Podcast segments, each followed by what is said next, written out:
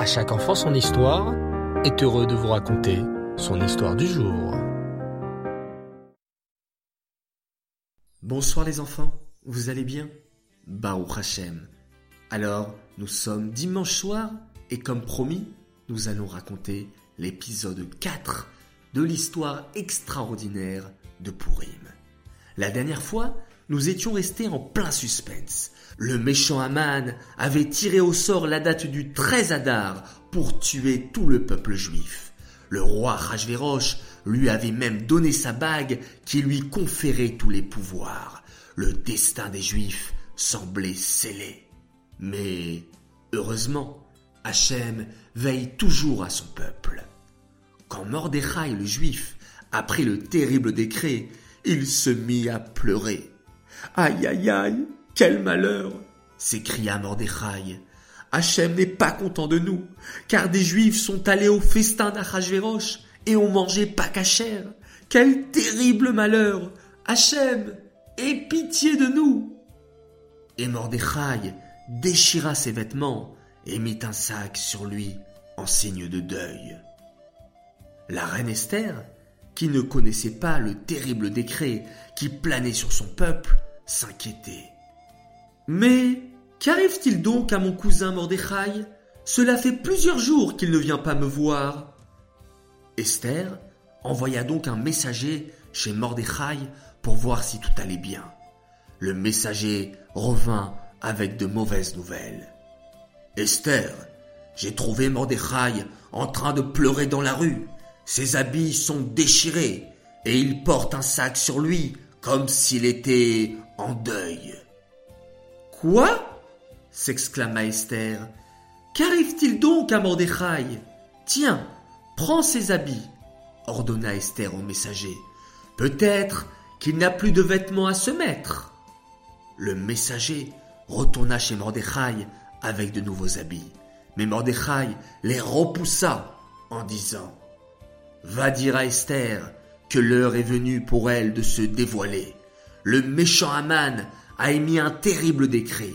Tous les juifs vont être mis à mort le 13 Adar. Il faut absolument qu'Esther dise au roi Rajverosh qu'elle est juive pour qu'il fasse annuler ce funeste édit. Quand Esther entendit ces paroles, elle se mit à trembler. Mais je, ne peux pas aller voir le roi. Cela fait plus de trente jours qu'il ne m'a pas appelé au palais.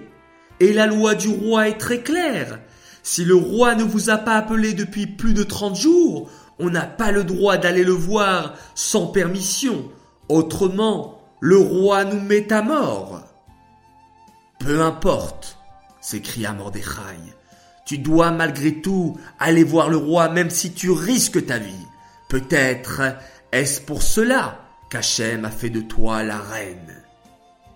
La reine Esther reprit alors courage et s'exclama. Tu as raison, Mordechai. Je vais tout faire pour sauver le peuple juif.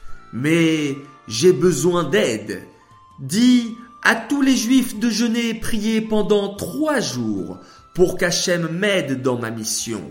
Moi aussi, je prierai et je jeûnerai pendant ces trois jours. Ensuite, j'irai voir le roi. Mordechai fit exactement ce qu'Esther lui avait dit. Il ordonna à tous les Juifs de jeûner et prier de tout leur cœur pendant trois jours. Tous les Juifs, hommes et femmes, et même les petits-enfants, se mirent à réciter Téhélim et à jeûner. Au bout de trois jours, Esther se prépara à rencontrer le roi. Elle marchait tout doucement, car elle était très affaiblie à cause du jeûne. En approchant de la porte du palais, les gardes du roi l'arrêtèrent. Reine Esther, où allez-vous? Vous, n'avez pas été appelée par le roi. Laissez-moi rentrer, ordonna Esther. Je suis la reine, et j'ai quelque chose de très important à dire au roi. Devant un tel courage, les gardes la laissèrent passer. La reine Esther poussa la porte et entra dans la salle royale. Le roi Rajverosh se tenait assis sur son trône, un sceptre d'or dans la main. Si le roi tendait le sceptre, c'est qu'il acceptait de recevoir la personne. Mais si le roi gardait le sceptre près de lui, la personne était mise à mort. Au début, le roi Ragéroche garda le sceptre près de lui. Mais Hachem poussa la main du roi Rajvéroche qui tendit son sceptre et s'exclama Oh, ma chère reine, cela fait longtemps que je ne t'ai pas vue. Demande-moi ce que tu veux et je te donnerai. Je suis même prêt à te donner la moitié de mon royaume. La reine Esther répondit alors au roi. Majesté, je souhaiterais vous inviter à un festin ce soir, juste vous et votre premier ministre, Aman. Ah, dit le roi Ragéroche, très étonné. D'accord, Esther, j'accepte ton invitation. Nous viendrons ce soir, Aman et moi. Ce soir-là, Esther organisa un bon repas pour le roi et Aman. Le roi Rajvéroche, très joyeux, s'adressa alors à Esther. Ma chère reine Esther, tu ne m'as toujours pas dit ce que tu voudrais que je t'accorde. Je te l'ai dit, je suis même prêt à t'offrir la moitié de mon royaume. Les enfants, vous voulez savoir ce que la reine Esther a répondu au roi? Eh bien, je vous donne rendez-vous demain pour connaître l'épisode 5 de notre histoire de Purim. Cette histoire est dédicacée à Louis Nishmat, Bloria Bat David et Sarah Aurelia Myriam Bat Rivka Victoria.